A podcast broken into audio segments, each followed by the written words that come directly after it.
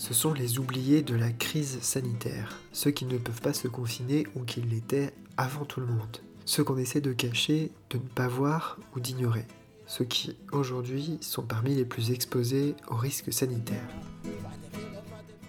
Réfugiés, exilés, prisonniers, malades psychiatriques, sans domicile, sans papier, mineurs isolés, marginalisés, les personnes précaires sont déjà les populations les plus fragiles de la société. Aujourd'hui, comment survivent-elles à la crise sanitaire? Comment respecter le confinement chez soi quand on n'a pas de chez soi? Comment vivre sans ressources pendant l'épidémie? Comment se protéger et comment se soigner quand on est marginalisé?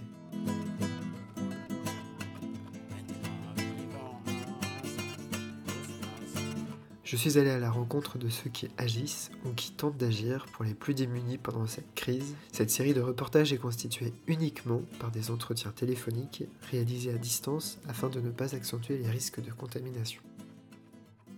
Petites associations locales, réseaux nationaux d'action sociale, grandes ONG internationales, toutes portent un regard sur la crise sanitaire actuelle et sur les risques auxquels sont exposées les personnes les plus fragiles et isolées.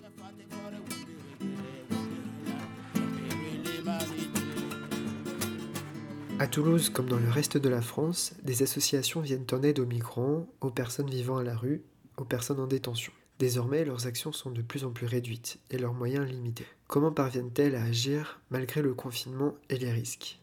Un exemple avec David Roy de la CIMAD, une association de soutien aux réfugiés et aux exilés. Je suis responsable euh, de l'action de la CIMAD euh, dans les centres de rétention au niveau national. La CIMAD intervient dans, plusieurs centres de rétention à Rennes, Bordeaux, Andaille, Toulouse, Le Mesnil-Amelot, Cayenne et Pointe-à-Pitre en Guadeloupe. En fait, la, la, CIMAD dans les centres de rétention, son rôle, c'est d'aider les personnes qui sont enfermées à exercer leurs droits, donc les accompagner dans leur démarche juridique en lien avec les avocats. C'est aussi de témoigner sur ce qui se passe dans les centres de rétention. On, communique, on fait savoir, on revendique aussi, parce que la CIMAD est une association militante. En, bataille pour que les politiques de l'immigration soient moins répressives et les personnes qui sont enfermées dans les centres de rétention que nous aidons, ben, il y a des, des hommes, des femmes, et euh, des enfants également qui peuvent se trouver parfois en rétention en famille, ou bien des mineurs isolés parfois euh, parce que l'administration conteste leur âge et les estime majeurs, euh, parfois à tort. Donc nous bataillons effectivement pour aider l'ensemble de ces personnes à défendre leurs droits et, et pour des politiques plus justes et humaines. Mais si on prend l'exemple des, des, centres de rétention, clairement, les personnes, elles ont non seulement été exposées sur le plan sanitaire, ce qui est, est, est, est tout bonnement inadmissible, mais elles ont aussi été euh, très gênées pour faire valoir leurs droits parce que ben, les associations comme la CIMAT par exemple ont été obligées de sortir des centres de rétention et ne peuvent plus les ne peuvent plus les aider qu'à distance, donc leur accès aux droits est réduit. L'accès aux populations précaires et déjà isolées est donc fortement remis en question par la crise sanitaire et le confinement. Émile Lemaine est le coprésident de l'association Réfugiés Bienvenue du réseau international Refugees Welcome. À Paris, l'association organise des hébergements pour les réfugiés et les demandeurs d'asile. Une action difficile, voire totalement impossible désormais. Nous, on est une petite association puisqu'on a deux salariés et le reste euh, du travail est fait par euh, des bénévoles euh, principalement. Nous, notre objectif, c'est donc de faire héberger des personnes réfugiées ou en demande d'asile chez des particuliers ou en tout cas dans d'autres formes d'hébergement solidaire, donc des colocations solidaires ou autres. Euh, on fait héberger actuellement 40 personnes. Donc c'est comme euh, un centre d'hébergement de taille moyenne, quoi. Sauf que euh, ces 40 personnes sont disséminées dans l'île de France. C'est des particuliers, du coup. Particuliers ou colocation solidaire. C'est colocation solidaire, c'est-à-dire qu'on a trois personnes réfugiées et une ou deux personnes locales dans l'appartement. Là, actuellement, quelle est la situation des personnes que, vous aidez, des personnes qui sont hébergées? Est-ce que vous avez du suivi sur ces personnes? Oui, on a du suivi.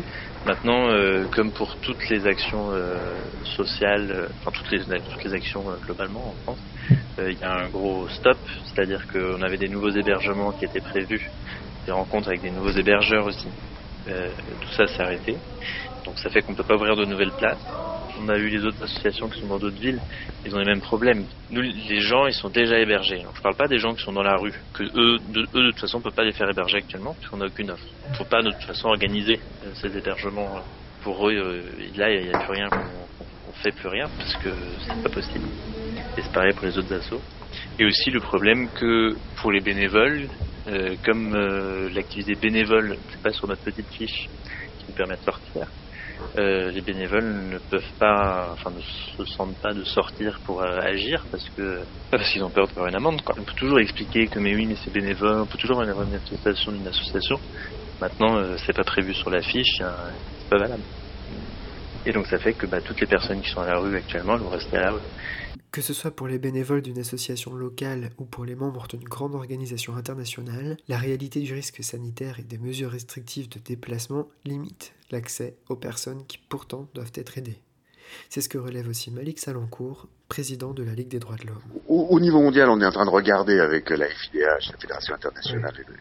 Des ligues, euh, ce qui se passe aussi dans les autres pays pour voir un peu un peu les choses. Mais ça, c'est dire c'est de notre ressort. Mais en tout cas, pour la Ligue française, on regarde ce qui se passe sur l'ensemble des territoires, que ce soit métropolitain ou euh, ultramarin, parce que le confinement est aussi euh, sur euh, dans, les territoires ultramarins.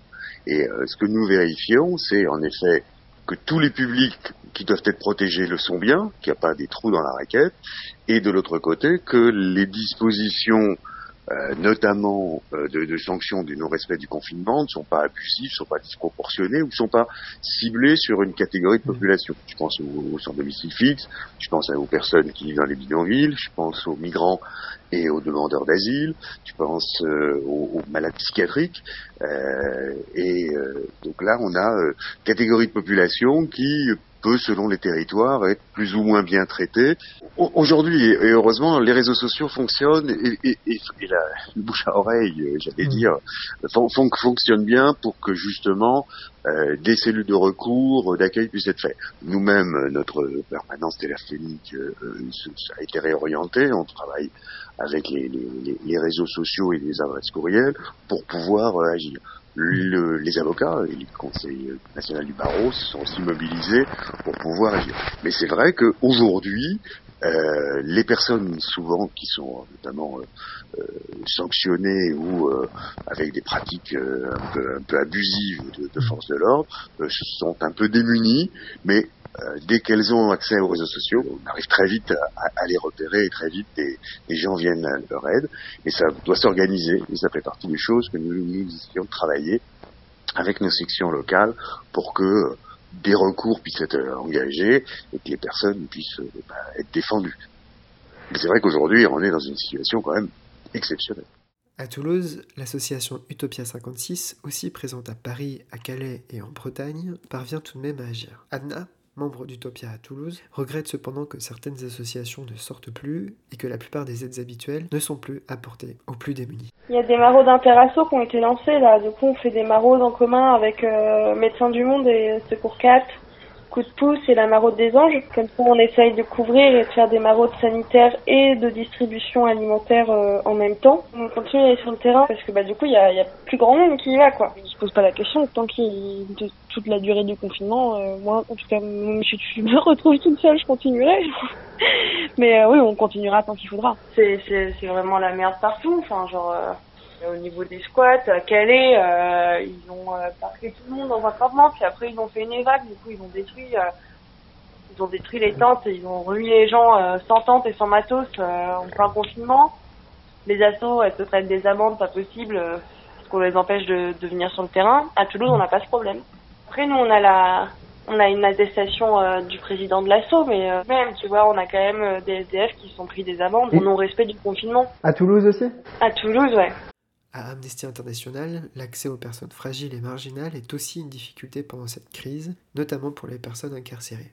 Cela pose un problème pour faire respecter les droits humains. Donc moi je m'appelle Nicolas Crameyer et je suis le responsable du programme Liberté euh, pour Amnesty International France. Donc concrètement, ça veut dire que euh, je m'occupe de, de, tout ce qui est liberté fondamentale, à savoir euh, liberté d'expression, d'association, de manifestation, mais aussi d'autres droits, euh, typiquement le droit à une procédure équitable, le, le, les, les, centres de détention et, et, ce genre de questions. Gel hydroalcoolique et et, et, d'un certain nombre de matériels qui manquent. Donc le, les droits, les droits humains fondamentaux sont une réponse à, la crise sanitaire et, et aujourd'hui ce que nous demandons, c'est que les droits humains soient vraiment au centre des préoccupations, les droits de chacun, qu'ils soient au centre des préoccupations dans la réponse des États à la crise sanitaire. Parce que ce que nous, ce que nous craignons le plus, c'est qu'effectivement les États aujourd'hui, la France en particulier, euh, eh bien, gèrent la crise comme elle le peut, et euh, on n'est pas en train de, de, de, critiquer, mais qu'un certain nombre de, mesures qui sont prises euh, vont à l'encontre euh, des droits humains de chacun et de la prévention. Quand on pense, par exemple, hein, ce sont quelques exemples, quand on pense que des expulsions forcées de, de, bidonvilles, de campements informels euh, continuent d'être faites à Calais, continuent d'être faites à l'encontre de campements de, de, de Rome, eh bien, non seulement on atteint gravement les droits fondamentaux de ces personnes, qui sont encore plus vulnérables qu'elles ne, qu'elles ne le sont, mais en plus on prend le risque d'une propagation de, de l'épidémie en les mettant dans des conditions de plus en plus dangereuses pour elles et leur entourage. Les mesures de confinement euh, qui sont prises euh, limitent très grandement l'accès à une information fiable euh, en termes d'allégations de, de, de, violation des droits humains. Euh, et donc ça, c'est une véritable difficulté euh, à laquelle euh, Amnesty fait face et, et d'autres acteurs de, la, de la solidarité internationale et des droits humains. On le voit notamment dans le, à, à Calais avec de très nombreuses expulsions de campements de migrants. Normalement, c'est ces expulsions sont observées par des, par des citoyens euh, qui sont solidaires, qui euh, filment les expulsions, qui les documentent, qui peuvent en dénoncer euh, les, les, éventuels abus. Et aujourd'hui, il est extrêmement compliqué pour, pour ces acteurs de pouvoir faire ce, ce travail de, de, documentation citoyenne extrêmement important pour des, des, des associations comme Amnesty International. L'Observatoire international des prisons est une association qui a pour but d'informer et de défendre euh, les droits des personnes incarcérées. Malgré les difficultés à accéder aux prisons, l'OIP est toujours actif pour défendre les prisonniers et rester en contact avec les familles. Depuis le début de la crise, notre standard il explose de coups de téléphone de familles qui paniquent, qui sont inquiètes, qui veulent avoir des nouvelles de leurs proches, qui n'en ont pas. Parce que du coup, vu que la poste fonctionne à, à, voilure réduite, il y a moins d'échanges de courriers, il n'y a plus de parloir, le téléphone ça met du temps à se mettre en place. Donc il y a aussi euh, toute cette angoisse-là et effectivement les proches sont, terrorisés, ils ont très peur. Notamment, on a beaucoup d'appels de proches euh, qui, ont de la famille en détention avec des problèmes de santé, de diabète, d'hypertension, de, de, VIH et qui, ont très très peur de, que, leurs proches chopent le virus en détention et, meurent. Ah bah évidemment pour les gens qui devaient avoir leur procès, euh, qui devaient être fixés sur leur sort en avril en cour d'assises ou même même en correctionnel, ou qui avaient une demande d'aménagement de peine et qui dont, dont l'audiencement ne se fera pas, oui, effectivement, ça rajoute à, ça rajoute à la frustration, effectivement. Je dirais même qu'on n'a jamais autant bossé qu'en ce moment. On suit au jour le jour, en fait, quoi, et on essaie de, suivre toutes les évolutions, à la fois législatives, mais aussi toutes les infos, de tout, de tout centraliser, d'avoir tous les éléments en main pour répondre aux, aux, personnes détenues ou à leurs proches, et pour alimenter aussi notre plaidoyer pour, pour vraiment appuyer l'urgence de, de, de, mesures fortes pour vider, pour vider les prisons, quoi. Comment soutenir ces associations et organisations depuis chez soi pendant le confinement On a lancé une campagne euh, sur toutes les antennes Utopia, mais de dons euh, euh, d'argent, ou sinon nous contacter pour faire des dons. Là, on cherche par exemple, je sais pas, des, des produits d'entretien ménagers pour les squats, parce que même s'ils respectent à fond, par exemple, les les gestes barrières et tout, si personne nettoie les squats, si personne nettoie les poignées de porte, tout ça, euh, ils vont plus facilement sur le refiler. Du coup, on cherche des produits ménagers, on cherche des produits pour les bébés, on n'a plus le lait maternel, on n'a plus de couches, il n'y a plus aucune asso qu'on a sur euh, Toulouse là. Mm. Et on a des demandes pour les bébés. Euh, voilà, faire des dons, coudre des masques. euh, on est en train aujourd'hui de, de, de, mettre en place un dispositif pour permettre aux gens d'agir depuis chez eux, euh, alors que l'on sait que la, la, plupart des personnes sont confinées. Mais il y a beaucoup de choses qui peuvent se faire pour alerter, pour relayer l'information, euh, pour euh, participer à des mobilisations. Alors, c'est des mobilisations que l'on peut faire depuis chez soi.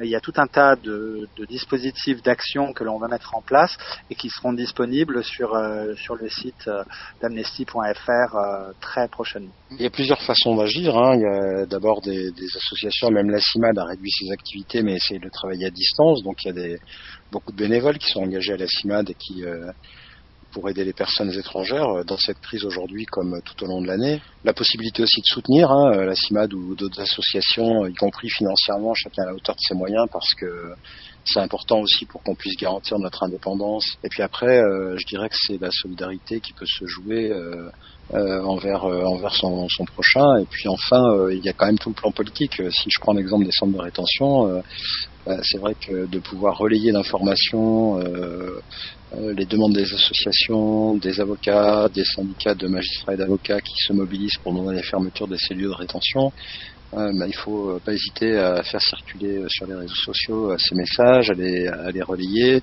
à interpeller éventuellement les politiques quand on peut le faire. ça peut être son, son ou sa députée, par exemple.